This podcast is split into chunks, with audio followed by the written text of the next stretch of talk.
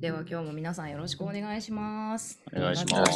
すハチドリアン始まりました。というわけで今日はちょっと私は個人的にワクワクな テーマで。個人的にワクワク。個人え的にワクワクなんですけど、まあ、恋愛というものをね、テーマで、まあ、うんバレンタインだからという安直な、ね、理由なんですけれども、やっぱりでもなんかね恋とか愛とかってこう人をよろ人にね喜びを与える一方で、うん。あうん。のやっぱりね多くの苦しみの原因もまた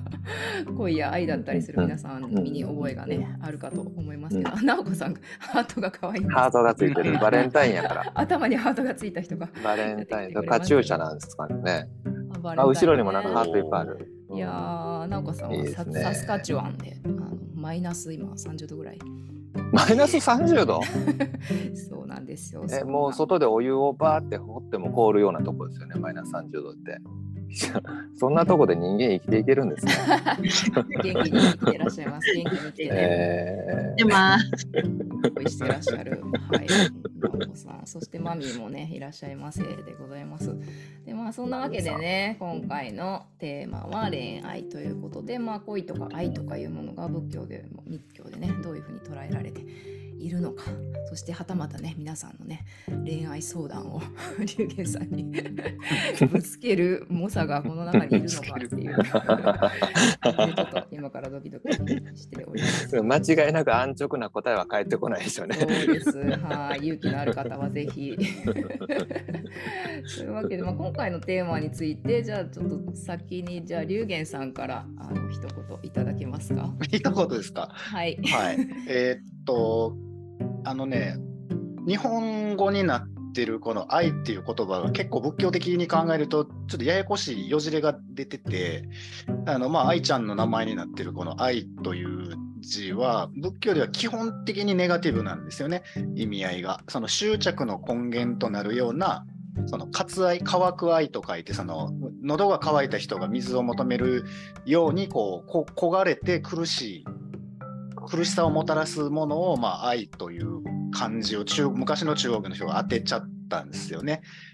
でところがその何でしょう無償の愛みたいなね本当のこうラブというかあのキリスト教でいうとあのエロースとアガペーっていう、ね、2つに分かれますけどそのアガペーの方ですねこの精神的な本当にこうあの日本語だと慈愛と訳すべきようなものも愛という感じに入っちゃってるんで、これ、あの元のサンスクリット語は違う全然違うんですよね。でえっと、この、その割愛の方、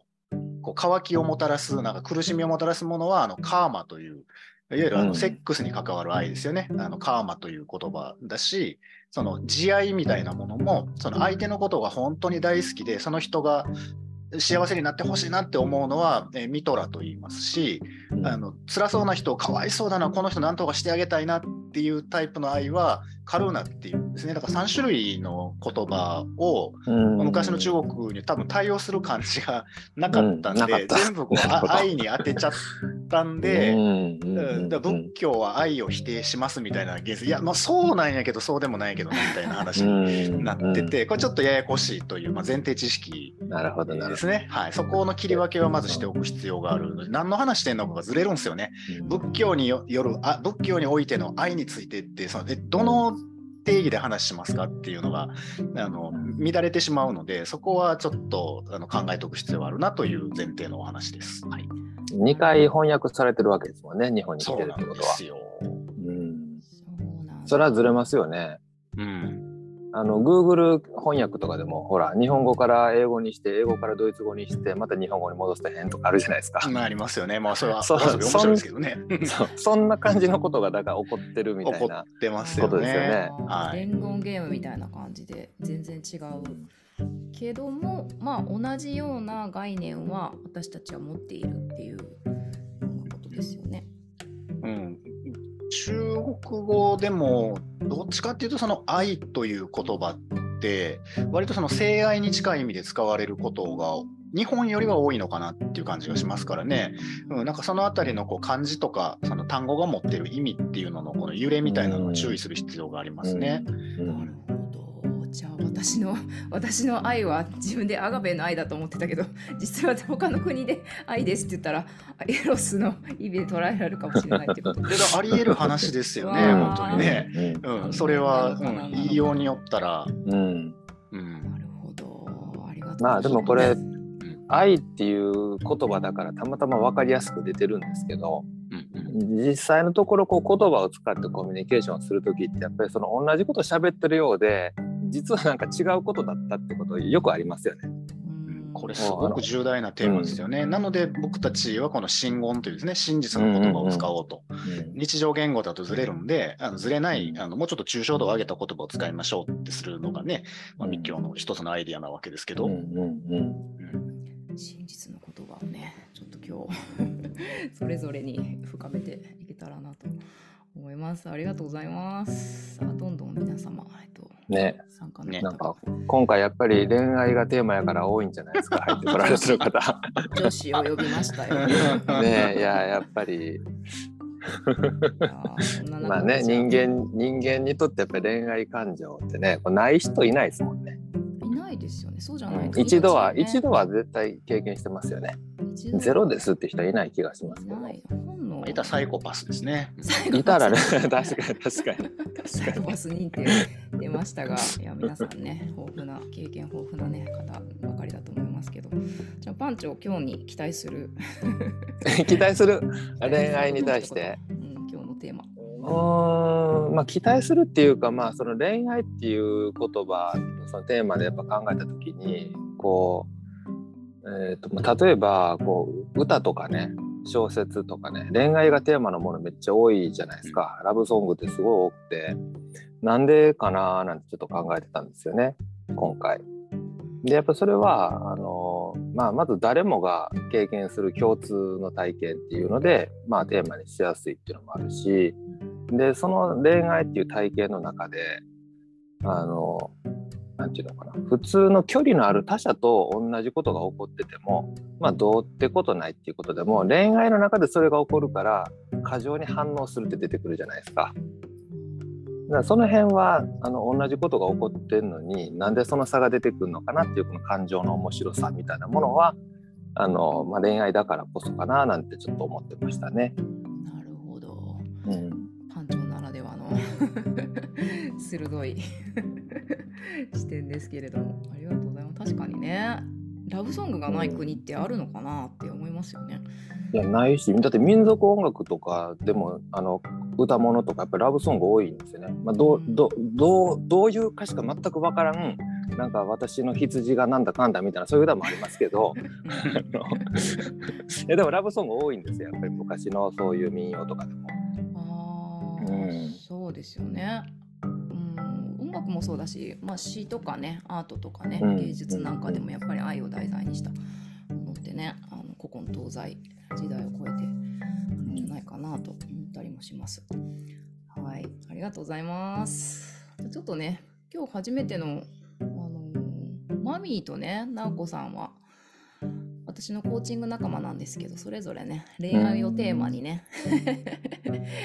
コーチングされたりなんかもしてらっしゃるのでちょっとねお二人から一言ずつ、恋愛をテーマにコーチング。そうなんですよ。じゃあ、えー。直子さんからお願いします。耳がハートになってるよ。ね。こんばんは、おはようございます。おはようございますかな？今カナダこっちは日本日本はお昼ですねお昼過ぎ。うん、こんにちはですね。こんにちは。はい。あと、あの、カナダは内陸の大プレーリー地帯というサスカチュワン州からあの参加させていただいております。今日は愛ちゃんにお誘い いただいて、この会に参加させていただきました。なんか聞いてみたいこととかありますか？聞いてみたいこと？うん解き明かしたいこととか解き明かしたいこと？えー、なんだろう？わかんない。あもう恋愛マスターだから、うんことないよ。もうまだあの修行中でございます。治療中のみなので あの恋愛のコーチングって何どんクライアントさんは恋愛のことでなんかお悩みがあって来られるっていうそういうタイプのかんあれなんですか？コーチなんですか？いや、私まだデビューしてないんでね。コーチはマミーですね。ああそうなんですねあらじゃあちょっとマミーさんにじゃあちょっとマミーさんにぜひその辺バトンをはい、はじめまして。はじめまして私もあの愛ちゃんと一緒でバンクーバーに住んでおりますが、今ちょっと帰国中で日本におります。あの、すいません。ちょっと周りが結構ガヤガヤするかもしれないですけど、うん大丈夫よ。聞き取りなくてすいません。え、恋愛コーチ？恋愛の話聞いてるだけです。私、恋バナが大好きなんです。だから、恋愛の話聞いてるだけです。だけです。あ今日もじゃあどっちかっていうとカウン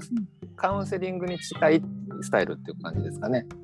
いや、もうなんか話をワイワイ楽しくしてるってだけです。へえ。だけですというかね、まあお二人ともね、コーチコーチング仲間なのでね、お話をうん紐解きながら、まあでもね、女子はみんな好きですよね、恋バナは。なので、まあ今日のね、あのいやーいやー少女漫画って恋愛しかないですよね。恋愛しかないです、恋愛抜きの漫画がない。確かにそうかもしれないですね。まあ、ギャグ漫画とかもね。いやこれね、え僕これこの間この話誰としたん？龍玄さんにしたんかな？あの漫画家恋愛、えっと、少女漫画家で東村明子さんっているじゃないですか。はいはい。うんうん。と東京タラレバ娘とかねクラゲ姫とかね。あそうそうそう。まあすごいヒット作ばっかり連発する少女漫画家。で彼女がデビューしたての頃はあのギャグ漫画とかを描きたかったらしくて。ででもそれで連載誌がリボンとかなんですよ。でね、えっと編集長にあのそういう漫画ばっかり描こうとするから呼ばれて「お前ちょっとそこに直れ」っつって正座させられて「少女漫画誌やぞ」と。うん「恋愛描かんでどないすんねん」って言って怒られたっていう話があるんですよ。だからまあそれぐらい女子にとってはこう恋愛っていうコンテンツがやっぱ求められていた。うんうん80年代ぐらいですかねそれが。うん。で最近ね彼女は着物の漫画描いてるんですけど。うん。でその着物の漫画描くときに着物のことだけ書いてると多分やっぱり少女漫画誌だから怒られるだろうと思ってちょっとイケメンとか出して恋愛絡めようと書くと担当の編集者さんに「あの東村先生もうこういうのいらないんじゃないですかね」最近は。恋愛省かれるの？そう恋愛がオワコンになりつつあるという。オワコンになりつつあるですか、うん。それはちょっと興味っていう風な現象も起こってるらしくてね。少女漫画の世界では。えうん、あの大体恋愛が商業にこう乗っかってコンテンツになっていったんって60年代後半以降ですよねうん70年代入ってから。って考えたらだんだんこう世界が、えーまあ言ったらこうベトナム戦争以降ちょっとずつこうねあの経済発展していく時代に入っていくじゃないですか。でそれぐらいからこう恋愛がこう商品化されていったっていう流れもあるのかなみたいなことも思いますけどね。恋愛自体はずっとね今人類の歴史とともにあったと思うんですけどこう商品としてこう人のこう欲を刺激するようなあるいはこう不安をかきたてるような道具として流通するようになったっていうのはそれぐらいの時代から始まってんちゃうのとか思いますけど、うんまあ良くも悪くもですけどね。確かにですね確かにまあ漫画だけじゃなくてね女性誌だったらねなんかこうモテ髪とか愛されとかいろいろね 愛されメイクね愛。されメイクとかねもう今ちょっとだいぶ前の話かもしれないけどまあ男性誌だったらこうモテなんだろうなんだレオンみたいなありますよ。ありますあります。まだあんのそういうのいっぱいね。ねまだまだありますけどそれもまあ流行り廃りというものがあったりしてもやっぱりそのまあ龍玄さんが最初に言われてたその困った人をこう助けようとする両親みたいなこととかあとまあ親が子供を守ろうとするそういう無償の愛的なものだったりとかあとまあ何か過ちを犯した人をこう許そうとする心だったりとか、まあ、そういう意味での愛っていうのはやっぱりこうなんだろうなあの私たちの本能としてあの組み込まれているものなのかなっていうのが最近のなんか性善説じゃないですけどそうじゃないとこうね命も生まれないし 反映していかないのでそれって私たちのこう実はデフォルトというかこうそれを失ったりとかあのなんだろうな忘れたりとかちょっとこう行き過ぎてそれがまた執着になってしまって苦しみが生まれるっていうまあいろんなあのことがありますけどでももともとは自分人間の本能としてこう備わっているものなのかなって考えたりするんですけどそのあたりはどうなんでしょうね。このコンパッションみたいなものっで、これ、日本語になかなか訳しにくいと思うんですけど、多分野生動物にもあるんですよね。あの YouTube とかの面白びっくり動画みたいなので、時々見ますけど、見たことないです。あの、ゴリラ展示のなんか檻に落ちちゃった男の子を、メスのゴリラがあの守るとか、ななんかちょっとななんかぶつかったかなんかでクマの檻のなんか池にお落っこったカラスをそのクマが助けたとかうん。あと最近なんかすげえって思ったのがなんかどっかブラジルかどっかの川で溺れた子供をワニが背中に乗せて岸まで運んで助けたすごい。え ーすごい。でそんなことある？すごいな。うん、であとあのハイエナが喧嘩してんのをライオンが止めたとか なんかそういうことがあるみたいですよね。なのでその野生動物にもなんかその他の命に対するコンパッションみたいなものはおそらく本能のレベルであってただでもお腹減ってたらパクっていくんですね多分。そっちが勝つんで。うん。うん、だから人間のなんかその愛愛と一言で言われる、まあ、ラブの訳語なんでしょうけれどももうそうでなんかその自分が満たされてる時にはそのコンパッションとして作動するんだけど自分になんかその、まあ、仏教が言うところの渇望みたいなものがあるとなんかこう襲いかかってレイプしちゃうみたいなことにもなってしまうみたいなうん。ところは、まあ、僕らも、まあえまあ、野生動物といえば野生動物ですからね、なんか特別な存在ではないはずなので、我々も、うん、毛のない猿ですから、うん、なんかそういうのはあるのかなとは思いますよね。なんか、あのえっ、とそこに関わるのってやっぱりそのなんていうのかな。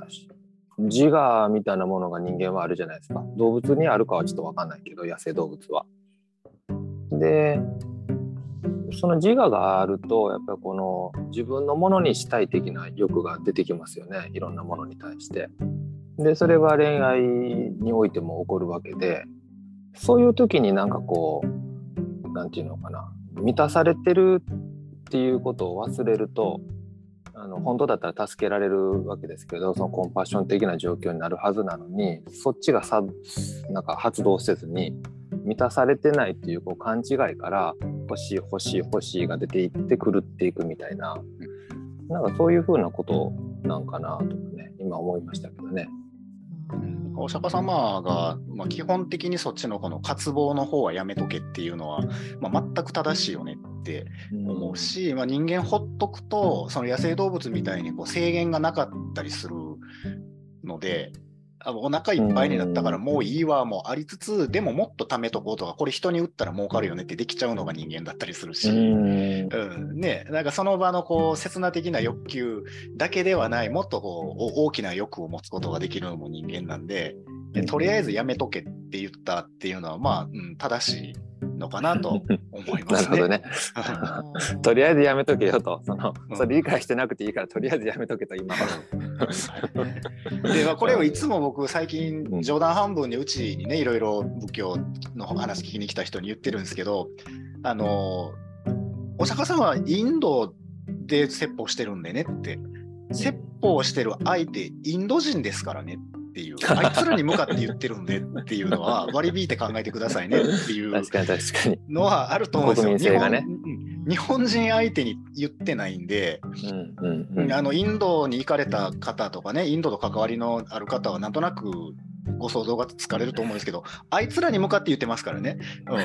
の僕らと違うんで、はい、ちょっとね、だからやめやめとけっていうのは、彼ら向きにおっしゃってると僕は思うんですよ。あとやっぱお釈迦様の人の出自？はい、あ王族の子じゃないですか。はい、で贅沢三昧した後に彼気づいていってるじゃないですか。はい。ね、だから余計ですよねきっと。そう、しかもね、ここも僕、強調ポイントなんですけど、今もさっきもね、あの愛ちゃんにちょっと話してたんですけど、あのまあ、日本人に限らず、今のその仏殿ですよね、お釈迦様の伝記って、お釈迦様をね、あまりにも神格化しすぎて書いてるんですよ。まあ、それは仏教の教主だから、まあまあ、わからんでもないんだけど、僕、それ、今の僕の立場としては反対で、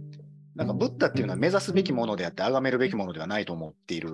ので、なんか僕らとかけ離れた存在にお釈迦様を描くのは違うと思うんですよね。僕らと同じ人間なんですよ。めちゃくちゃ賢いけどね。めちゃくちゃすごいけど、同じ人間なんですよ。で、お釈迦さんはね、あのごく幼少の頃に実のお母さん亡くしてるんですよね。でこれ結構響いてるんですよね。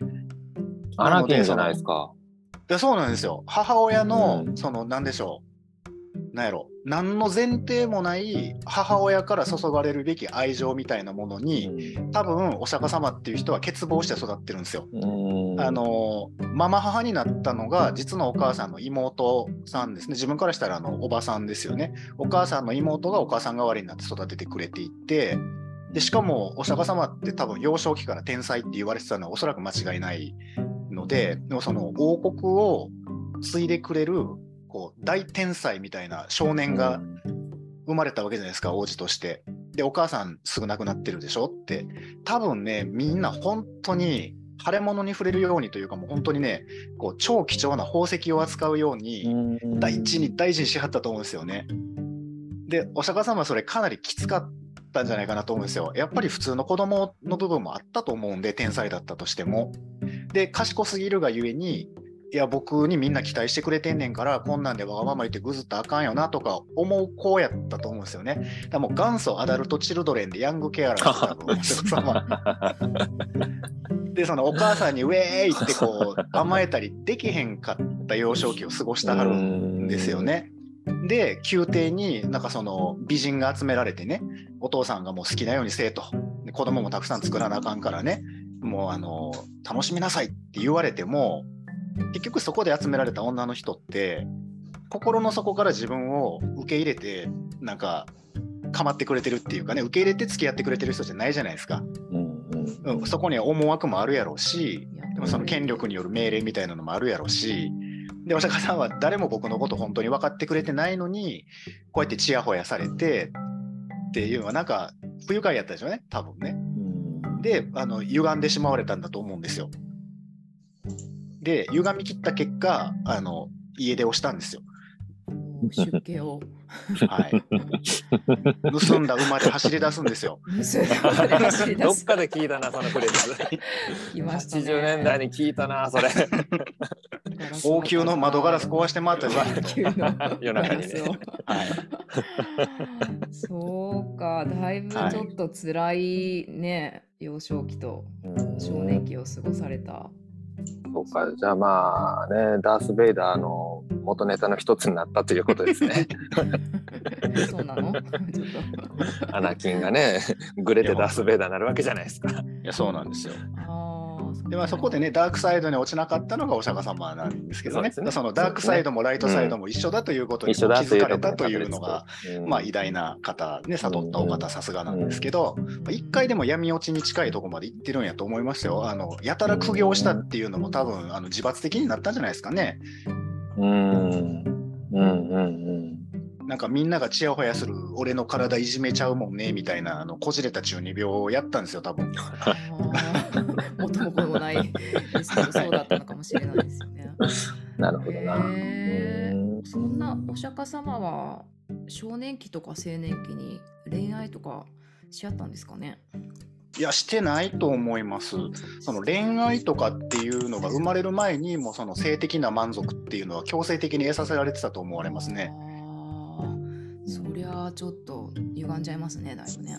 うん、だってもう古代インドのマハーラージャの息子ですからね 僕らが想像を絶するうん。お金持ちであり権力者ですから本当になんか思い通りにならないものなんてなかったんじゃないですかねリアルにもう。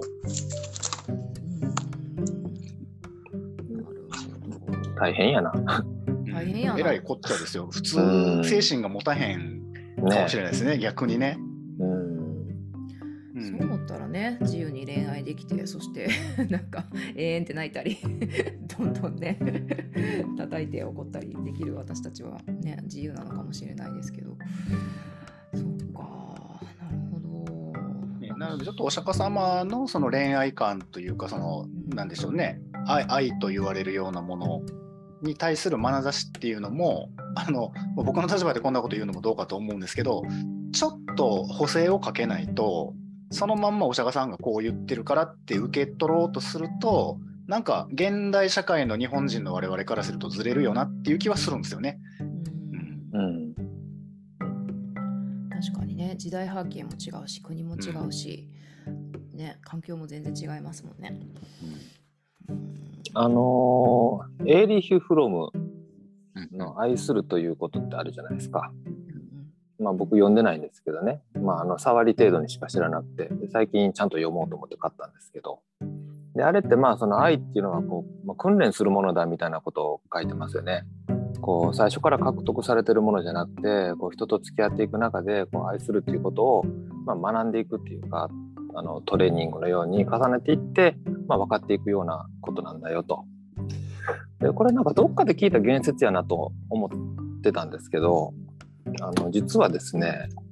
あのこの本にもガンダム。ガンダムや。「ガンダムの家族論」っていう富野義行監督がねそう大人になった安室玲たちガンダム世代はこう、えーとどう家族と向き合えばいいのかという、まあ、家族っていうのはその、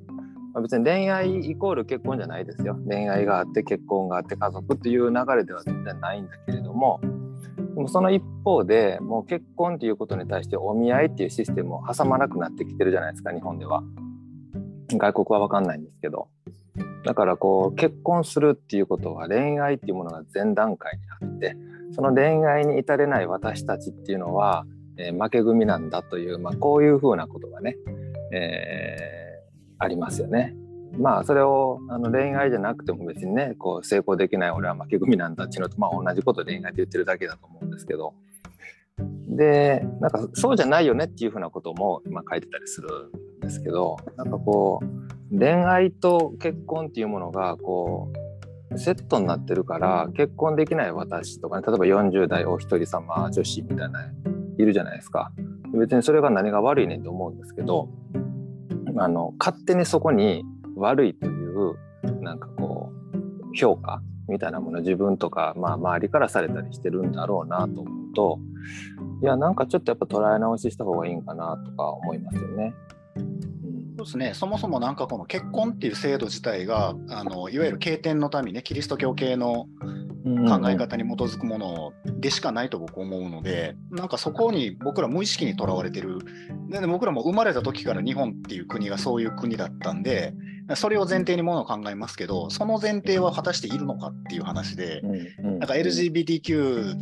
うんちゃらみたいな議論最近まあえーうるさいですけどうんなんか結婚認めるの認めへんのでどうでもええわと思うのでそもそも結婚っていう制度自体がものすごく恣意的というか、なんかその国家統治に、えーこうまあなんかそうですよね。組み込まれ便利だから。た云々うん。だしでそれもその一人の男と一人の女っていう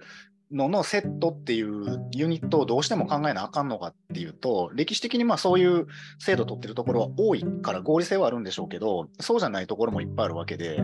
今でもチベットの山奥とかでは原子乱高性やってる村があるっていう人類学の報告もあるし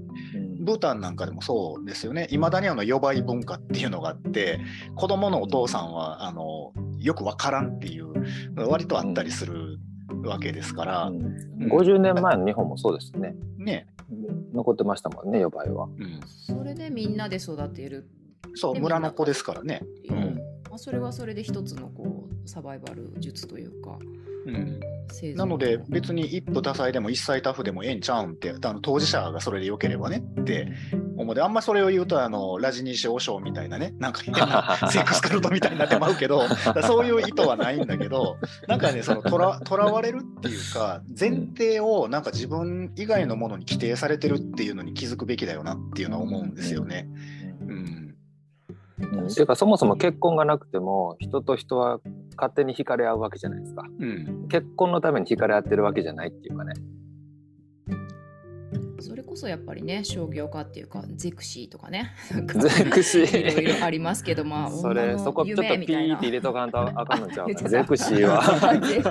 カッコ仮で、カッコ仮で、申し訳ど、ね、そういうなんか夢を、夢をね、こう、なんかね、あの、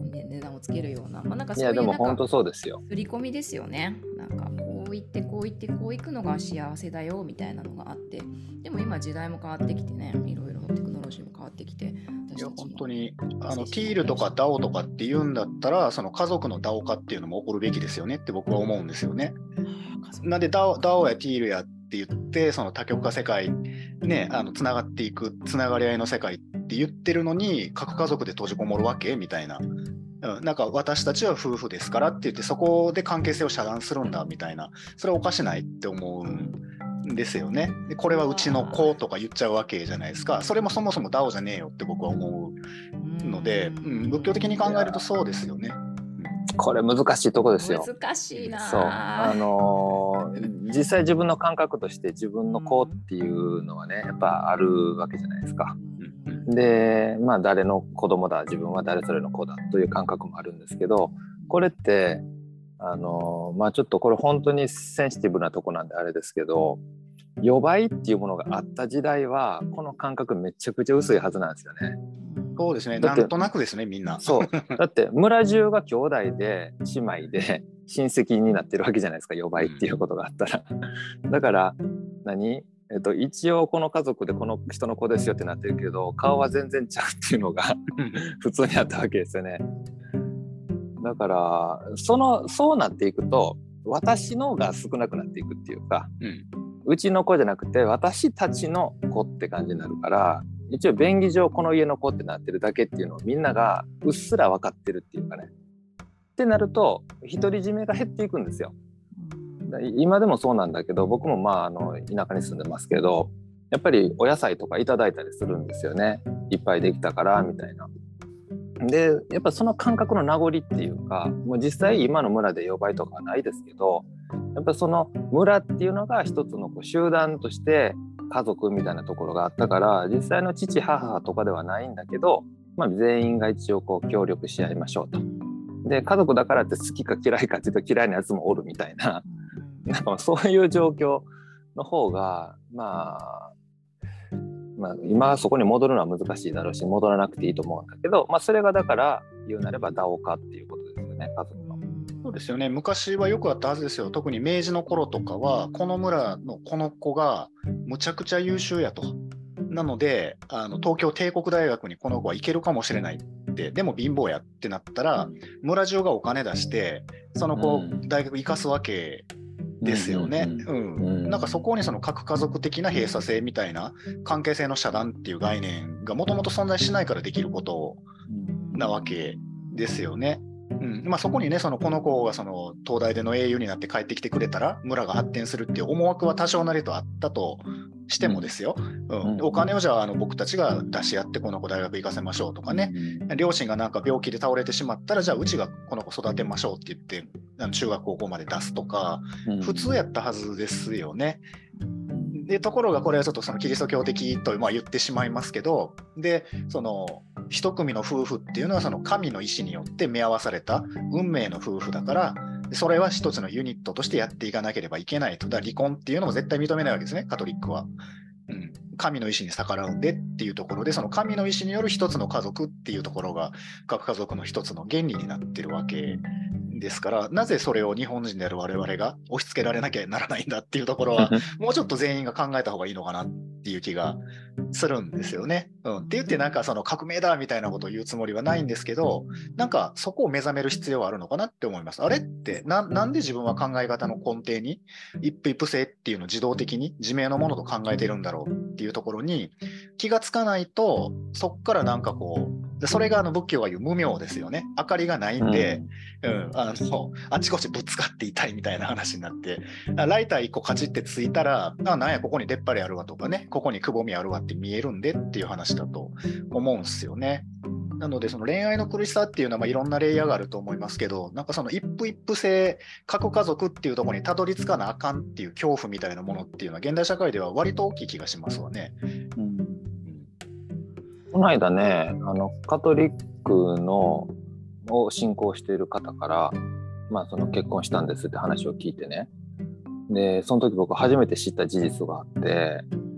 あの夫婦講座っていうのがあるんですね。教会で？結婚式をそうそう教会でね結婚を迎えるまでの何週間かな。なんか夫婦でその神父さんにまあ夫婦たるものこうだよみたいなことを教わるというね講座があるらしいんですよ。講座っていうかまあまああのそのマンツーマンで教えてくださるんでしょうけど。でまあ何を教えてもらったのか知らないんですけど。すごいなと思ってあそういうし仕組みとしてそれがあるっていうのがすごいっていうかいやこれだって仏教とか神道ってまずこういうのないやろなと思ってね。いえー夫婦はこうだよってあてがわれるんかと思って、まあ、その人たちはそれ信仰してるから、うん。いや、神道だったらね、日本書紀にあの、それほんまに俺の子かって言って夫婦喧嘩するっていう話が出てたりするぐらいなので、言うたらあかん一言を言ってしまってっていう。僕もはね神社で結婚式挙げましたけど 当然そんな講座なんかなかったんで。うん。ええと思ってすごいカルチャーギャップっていうかね面白いなと思って聞いてたんですけどね。うん、確かに。なるほど。なんか当たり前みたいにねあの結婚して子供がいてでこれが私たちの家族がいいあの私の奥さん旦那さんみたいな感じでなんか当たり前のように感じていることが実はねほんの本当ご何100年前とか200年前は実は当たり前じゃなかったりとかしてで、まあ、そのみんなでみんなのみんなでその子供を育てるっていうのはやっぱりそのなんだろう私たちの子供っていう風にすることで、まあ、その集落だとか、まあ、ひいては国とか人類全体においてやっぱりその子供をよみんなで育てるっていうのはその人類全全体においてまあなんかこう持続可能というかなんか効率的というかすごいこう理解できる部分はあるなと思うし私の息子も、まあ、今4歳ですけどみんなにいろんな人に育ててほしいなっていうふうに思うんですけどでもやっぱりどこかでそれでも私の子っていうのはあるしそしてまあ子とパートナーシップに関してはやっぱり一夫多妻制とかそういうね予売とか乱婚みたいなもん誰でもいいんじゃない？みんないつだって恋したらそれに従ったらいいんじゃない？みたいなことになるとやっぱりすごいざわつくっていうのはい やなんていうのか刷り込まれた何かがあるのかその辺はちょっと男女で違いがあるのかっていうのはねあの女子の皆さん。予売はあれですよ。女子の方が権限上なんですよ。え女子が予売していいんですか？うん。えじゃなくて女子が選べるんですよ。あ選べるんですか？うん、だからまあ通い込みみたいなもんだからうん。入れてもらえないんですよね。男の人が。なんやお前かみたいな帰れっていう。そう。話ですよね。いやなんかほんま そうらしいですよ。そう。ほんでそれで行ったら先客がいるとかね。でであの入れてもらえないじゃないですか。で悔しくて先客の草履を隠すみたいな そういう話が、ささやかな。ささやかなあちらいやほんまそんなのやったらしいですよ。ああそうなんだ。女性が選べるっていう女性が選ぶっるていう。まああのもちろんあの場所によっては全然違ったこともあると思うんだけどあの割と女性の方が上位だったっていう話はあのいろんなとこで残ってるみたいですね。でも動物もそうですもんね。お猿さんとかあとうん。まあなんだろう。鳥さんとかいだってね男がめっちゃ頑張ってこうクジャクとか羽めっちゃ頑張ってふわって綺麗にして、ねスーツ着てねあの競い合って。こうやって。でもいらんわって言って振られたりね。そうそうそしてますもんね。それもやっぱりいかにしてねこう良き強き遺伝子を残すかっていう本能がやっぱりね私たちにあるもんでなん。であんたはいらんとか、まあ、あんたはキーやと。いう基本権利が。的にね、有性生殖でオスっていうのはエクスペンダブルでね、使い捨てですから、消耗品なんで、はい。僕だってこの間あのうちの庭でカマキリの交尾を見たんですけどやっぱあの後オス食べられるじゃないですか。うん。あの交尾してる時はまあねあまあいたしといてくださいと思って外してて。ででしばらくしてからそこ行くとオスのねぬ抜け殻というか、まあ命の命の残骸がそこに残ってるわけですよ。でメスは別のところでなんかじっとしてるんですよねお腹大きくなって。なんかそれ見た時にやっぱりこうオスとしてはですね もうこういうもんやねんってオスっていう存在のあの使われ方ってこういうもんやねんって思いますよね。恐ろしいですね。だって精子だってねうんあの卵子1個に対して何億個とか出るわけじゃないですか。頑張ってね。そのほとんどが捨てられるっていう。でもあれ一生懸命なんか協力するらしいですね。それもなんかこのこのこの精子が勝ちそうやってたら他の精子が協力する。おえあそんなことになってるんですか？なんかそんな話聞きましたけど。あそれは初耳。あそうなんや。チみんなでチーム戦チーム戦っていうかうんみんなでゴール行くぜみたいな。みんなでここいつをうんもうえー、あそれ面白いな。っていうようなことを聞いたことがあったり、なんか本当にまあまあ命のね仕組みですよね。本当に。うん。だからその命の仕組みが作動するにあたってやっぱりその引力としてのその恋愛恋っていうようなものもあのやっぱりそそこにそこがねあのときめかないとっていうか引力が働かないとやっぱそういうところにもねこう行き着かないわけで、うん、なのでやっぱりなんだかんだ言ってもね商業化されていようが仲良しあんまり 言っちゃった。そういう、ね、少女漫画にね。仲良しリボ名がンつくやつとリがつくやつに洗脳さ花れてと夢。いようが花と夢。少女コミック。マーガレット。いろいろ出てきますよね。マーガいろいろね皆さんねバイブルだったと思いますけどまあそういうね洗脳されていようが、まあ、あれも一条ゆかり先生とかにみんなゆかりね先生ね天才ですよね。でもあれもまたなんかこう教育というかあのそういうもんそういう意味もあったんですかね？教育。育あれはだからロマンロマンティックロマンティック教育であって別に愛とか恋愛に関しては全然あれは学べてないっていうか。まあそうですプレイですよね。ロロマンティックプレイですよね。まあ、恋恋をしてそこに一歩踏み込んでそれがまあどういうふうに愛に変えていくかっていうのはまたね別のステージというかでもまずそこに行き着かないとっていうところでやっぱりそういう意味ではやっぱりね恋愛がオワコンになってきているっていうのはなんかこう昭和世代としてはちょっと寂しいなって。まあ寂しいね寂しいですけど多分終わ実際終わってないんでしょうけどもそれを表立ってね求める格好悪くなってるとかねそういうことなのいやかーそっかないやわかんないですけど若くないんでねその今の若い子たちはまあそうなんでしょうけどね10代20代は。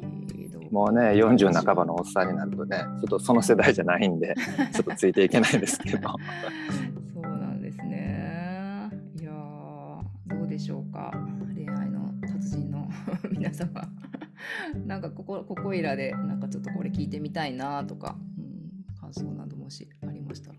ゆうすけさんどうでしたか？今日初めて10分前にお誘いしましたが。えそうですねおいでーって。全く別の話を、ね、別のことをやり取りしていて、そうそうそう。ね、急に誘われて急に参加するっていう。ありがとうございます。ありがとうございます。愛愛さんと同じくバンクーバーに住んでおります。はい。はい、野田と申します。どうですか？どうですか？そうですね、あのまずちょっと感想としては、その、えどんな話、僧侶の方の話に急に誘われるって、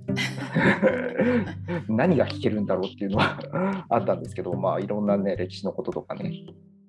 学べたりして、とても面白かったです。うんうんうん。ありがとうございます。わ私自身のことですか、そうですね。なんうか、ん、ゆうすけさんが恋や愛について感じること、お悩みのことなどもしありましたら。何、なんていうんですかね、悩み？うん、なんか変な人に引っかかっちゃうんですよね。変な人に引っかかっちゃう。うんうん。え、それ女性にってこと？女性、なんかへああ。うんなんか癖のある人に引っかかってしまって、うんあんまりよよくないよ、良い関係が続かないというか。それは何か僕が引き起こし、僕の内面的なものが何か作用して引き起こしてるのかう、ん。なんだろうなっていう。おお。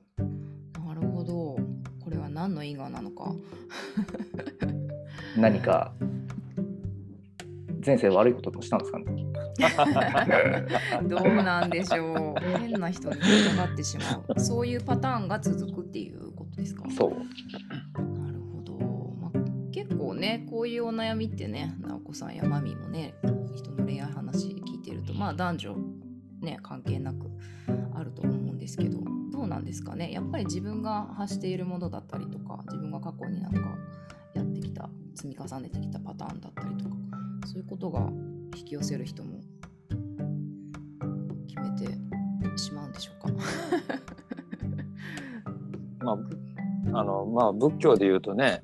別に僕が言う必要もないんですけど、うん。まあ、やっぱり因果とか縁起っていうのがね、あって今があるって考えると、そりゃだからそれ遡っていくと前世でってこともあるかもしれないですよね。うんうんうんまあ単全ての純にあの、うん。うん。花粉症と一緒であの同じこうね鍵穴が鍵穴とフックが一致するからそうなるだけであって、うんうん。うん。はい、あのそれを先にあのなんか抗花粉薬生薬かなんか飲んで塞いどけばいいですね。抗花粉症薬で塞ぐということですが、それはじゃあ具体的に何か自分のこうなんだろう言動を変えてみるとか服装を変えてみるとかこう行く参加するコミュニティを変えてみるとか。あそうですねあの潜在意識レベルでのフックが必ずあるので、そこに気がついて、それを変えないといけない。で潜在意識変えるためには行動を変えないといけない。で、これ逆もしっかりですね。潜在意識が変わると行動が変わるし、こ潜在意識が変わらないと行動変わらないんで、なので、うん、強制的に行動を変えるっていうのが一番手っ取り早いですよね。うんでそのためにあのみんなマインドフルネスとかっていうわけですよね。無意識に自分が何かをしようとすることにまず気づくっていうことがないと行動を変えることができないので、でそのためにあのメディテーションが必要になってくるっていう話ですよね。うんあるいはもうパンチョンを施術受けるか。まあ手術で変わることもありますねもちろんね。まあでもあの本当に心空意って言うじゃないですか体と口と意意識ですかね心。だからまあどれもがリンクしてるから心の問題であっても行動面とか体から変えるは絶対できますよね。うん。で逆にだからその心が変わると自然に行動が変わってるってこともあるから、まあ、まあ同時にねパッと変わることもあるだろうし、うん。まあ、アドラー心理学とかでもね考えてもそのこういうのに引っかかるんですよ。何度も繰り返して同じようなことをやってるんです。それはあなたがやりたいからですよねっていうのがアドラーの言い分なわけであってでもその場合のあなたっていうのは別にこう潜在意識的な私じゃないんですよね。こうその潜在意識のとこで本当はそれを望んでるからっていうのがあるから、まあ、例えば悪い女に騙されるみたいなことがずっと続いてるっていうことであれば騙されたいがあって騙された先にどんなことを経験したいかっていうのが本当の望みとしてユうスケさんの中におそらく終わりなんだろうなと思いますしで絶対ねその体験の中でいろんな感情が 出てきてなんやねんって思うこといっぱいあるはずなんで、まあ、その向こう側になんかあるんですよねおそらくね。なるほど。どうでしょうか？今聞いてて、ゆうすけさん。そうですね。まあそう考えると、うん、自分の、まあ、潜在意識、まあ、せ潜在だから多分それは自分で見えない部分で働いてるだと思うんですけどでもそれを変えるにはあの行動とか、ね、何か違う習慣とか、うん、そういったものでも始めてみるといいのかなと思います。ね、今ね、バンクーバーにいらっしゃいますけど、ぜひ日本にね、帰られたら、龍玄さんとこでね、瞑想講座。瞑想ねそう瞑想帰りに神戸寄って、パンチョンのね、パンの生態院で施術施術を受けられたら、わかりました。すっきりなるんじゃないかなと。どんな線やめっちゃいいツアー。電話でステマ。してはしてまいやいやいや、愛ですよ、愛ですよ。ありがとうございます。ありがとうございます。はいはい。まあね、残りちょっとね、あの10分弱になっておりますが、ちょっと一言ずつと言いますが、あーじゃあ、ちかこさんどうでしたか、今日は。まあ、いろんなお話になりましたが。ああのそうですよねなんかね恋愛ってこれがあの正解みたいなものがなんとなくかざされてるじゃないですか。あのそれがそもそも変やなっていうのがあってであのゆうすけさんも変な人につながるっておっしゃってたんですけどそれ変な人じゃなくて多分運命の人なんですよ。変な人って思うのはもう外側からこれこういういやあの恋愛のあり方が正しいみたいなこうサブリミナルでこうねこう感化されてでもあの出会うっていうことに嘘はないって思うんですねこのここで待ち合わせしたっていう感じが絶対正解やと思うんでそっから自分自身が相手に何をしてあげられるかで自分がまね何をこうね得るかみたいなそのやり取りに醍醐味があるんでっていうのがあの今日の感想でした。ありがとうございました。ありがとうございます。いやー、大天使視点。本当そうですよね。一つ一つのね、巡り合わせで、まあ自分自身もその人もね、どういう、そこからじゃあどういうね、因果関係築いていけるかっていうのが、また自分自身の、そして世界のね、作っていくことになるので。いやー、ありがとうございます。しかこさん。いつもいつも。はい、じゃあ、なおこさんはどうでしたか？はーい、今日はありがとうございました。愛は深いなと。深いね。深いなぁと思いました。もう仏教の話からね、予売の話まで、弱いの話はね。変な人を引きつ引きつけちゃうっていう話とかね、もう本当に、はあ深い。ありがとうございます。これからね、あのコーチとしてね、いろいろと、まあ、女性うんあのだけではなく、男性のね、恋する人たちのね、あのに寄り添うコーチとして活躍されていくと思いますので、ぜひ今日のことが何かね、お役に立てるヒントになればいいなというふうに思いはいます。、ありがとうございました。ありがとうございました。そして耳が可愛かった。じゃあ、マミーはどうでしたか？恋バナ大好きな。ありがとうございます。今日楽しかったです。お話いろいろ聞けて楽しかったです。ありがとうございます。私、直子さんと同じこと言おうと思ったの。深い以上って感じです。深い以上。でもなんか疑問として、なんか、なんで恋愛したいと思ってるのにみんな人生から引き離すんだろうなとか思ったら、なんか恋愛ってもしかして人生に必要ないのか、大切じゃないのかなとか言って思い始めて、どんどんこう、ぐるぐるぐるぐるしそうな感じで、オフかと思って、これは楽しかったです。ありがとうございます。ありがとうございます。いやーなんかね恋も愛もね体当たりというかそれこそね行動と 思考と行動と心身魂ね使ってねもう超アスリートな アスリートな世界だなと思いますし、まあ、一生かけてね追求していくものなのかなっていうような、あのうん、こともありますよね。皆さんねそれぞれが探求者だと思いますので ぜひこれからも楽しんでいきましょうみたいな 締めでいいのかな。どうなんだろう。わかんないですけど。いや本当にねなんかいろんなね話にあの至ったなっていうところでまあねそのみんなで子供を育てるとかそのそこを外した時に私っていうところを外した時に私たちになってそれがまあ家族っていう概念を変えたりとか夫婦っていう概念を変えたりとかでもなんかこう私たちがこう当たり前にこうであるべきとかねさっき千佳子さんが言ったみたいにこの人は変でこの人はイケメンとか そういう風にねなんかその境目をちょっとねあの当たり前に持ってるその境目とかあの仕組みみたいなものをちょっと疑ってみるっていうことで新しい世界が開けたりするんじゃないかななんていう風に、うん、思ったりしております。いやーまあね永遠のテーマでございます。ありがとうございます。耳だけの方ももしね感想ご質問などありましたらぜひチャット欄にお願いいたします。いやあっという間の1時間でしたがどうでしたでしょうか？じゃあパンチョ最後に。あ、僕は、はい。えー、そうね。1時間経ちましたね。あっという間でしたね。やねう。ん。まあ、だからやっぱりみんなそんだけ恋愛の話したいんですよね。したいね。うん。恋バナもね。うん。なんか、なんでしょうね。まあ必要ないもんやとはやっぱ思わないですけどね。うんうん。っていうか、まあ、ひ必要があるとかないとかっていうふうに別に考える必要がないというか、うん、なんかもう自然に発生するやんって思うんですよ。そういうことって。ていうか、その人が誰かにこう魅力を感じて惹かれるっていうのは、別に恋愛に限らず、あのどんなシーンでも起こるじゃないですか。でたまたまそこにこうなんか性愛みたいな魅力を伴ってる場合は恋愛感情に発展していきやすいんだろうしそれがない場合はこの人すごく素敵とかえこの人を尊敬できるなとかっていう感じになったり、まあ、仲良くなって友達になったりっていう風になっていくと思うので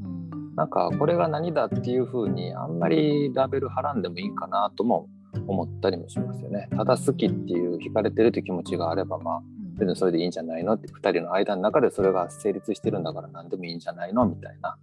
そんなことも思いますけどね。そうですよはいね。ありがとうございます。まあ、その引力でもってね、夫婦になったり、友達になったりね、なんか一緒にコラボレーションして何かが生まれたり、家族になったりっていうね、そこからしかね、あのの想像とか命とかって生まれないのでやっぱりだって僕が龍玄さんに対してはあこの人すごくいいと思ってるのにある日突然ここに性愛の彼が乗ったら うん恋愛になるわけですよ龍玄さんと。はい BL や BL ね BL が展開していく可能性だってゼロじゃないですから。ちょっと妄想膨らませちゃいます。まあその場合どっちがどっちなんだっていうこともね。ああ、いいんですか？投票しましょうか、じゃあ。ずっと攻め。いやいやいや、まあ、その投票はね、またちょっと後日ということなんですけど、まあ、いろんなね、可能性のいろんなレイヤーのね、愛があるっていうことなんですけど、うんどうやってし、どうやって BL が、BL の2文字が最後の1分で。龍玄さん今日どうでしたか？1時間。か？BL の B はボーイズなのか坊さんなのかね。ここはまあ難しい。新しいジャンルがところにはなってくるんですけど新しいもジャンルが。ボーサンズラブ。なんかそんな番組もあったようですけど。いいそれいいな。はい。いや、もうおっさんずラブ。そうやね。おっさんずラブありましたねボーサンズラブ坊さんずラブね。坊さんズラブいいじゃないですか。はい、まあその恋愛的なこととかは多分仏教的に言うとねお釈迦様とかの話にする戻すとあのほっとってもするんで、はい、みんな、うん、そこは特に話題にはしないですね。でそこの先に苦しみが発生するってなった時とかしんどいなってなったりとかあその争い事が起きてしまうよねっていう時にどう考えたらいいかっていうのが仏教なんで直接的に恋愛とかっていうのは、まあ、あの好きにすればっていうのがま仏教のね根本的な立場だし、まあ、密教になってくると今度はその恋愛とかではなくてその性愛の部分ですね。人間の持ってるまあ一番最大のエネルギーの中の一つなのででそれをこう慈悲っていうのにどうこう消化させていくのかっていうようなところが問題になってきたりするので、まそういうの自然な恋愛に関してはもうそれ自然なことなのでうん別にその取り立てて言う意味もないよねみたいなのが多分ね仏教の考え方だと思うので、まあ、その先にあるのがねこう思想哲学っていうところだと思うしそういうところでこうやはり社会制度とかっていうのとは違う領域を扱ってるっていうので、まあ、あの砂漠の宗教ですねしあのキリスト教とかみたいなのとはちょっと位相が違うなっていうのは思うところですよねみたいな、はい、感じですね。いや、ちょっとさっきの密教におけるその性愛と慈悲 の探求について、ちょっとまた別の月にテーマにしてみたいなと思うんですけれども。それは500時間ぐらいかかるんじゃないですか500ね。時間ぐらいかかりますね。直接報道時行かないと。修行、それ普通にも入門して修行せんと無理でしょ、そこは。本当ですね。ちょっと探求新たなね探求がはいまた楽しみで。ありますけどまあねそういう風にちょっとねあのテーマもね新しくね毎月決めながらねやっていきたいと思いますけど今回ねあのまたちょっと最後に チャット欄であの参加費ねウェブウェブ宅配ということになっておりますので本当にね全身全霊ギブネスでねあの龍玄さんと報道陣のね皆さんあの人類のために日々あの私たちにね あの尽くしてなんだお仕事されて、うん、っしゃいますのでぜひぜひねウェブ宅配の方もしくは Amazon のね方からギフトお願いいたします。あとはい、なんとですね、えー小学1年生の子がお坊さんになりたいと言ってこう、ね、報道陣を訪れるという事件がありまして、事件、はい、小学1年生のお弟子さんができるというですね、うん。すごいですね。うん。はい、でなんでお坊さんになりたいのって言ったら世界を救えるのはお坊さんだからって言いましたからね。すごい。おーそんな小一がいるのかという、はい、ところですけど、はい、ぜひ皆さん見守っていただいてですねご支援いただけたらと思います。ねそんな本当にね新しいなんかねこう人類のね希望が生まれようとしている報道時なのでね私も引き続きねあのこうやって学ばせていただきながら応援していきたいなと思っておりますので皆さんぜひね来月もあの遊びに来てください来月はですね3月の、えー31日日本時間31日の金曜日の2時からとなっておりますのでぜひぜひ皆さんまたお会いできることを楽しみにしております。はーい。というわけで、今日も皆さん、えー夜遅く、そして平日の昼間から ありがとうございました。引き続き良い一日をお過ごしください。はいありがとうございました皆さん、パンチョ皆さんありがとうございました。ありがとうございます。はい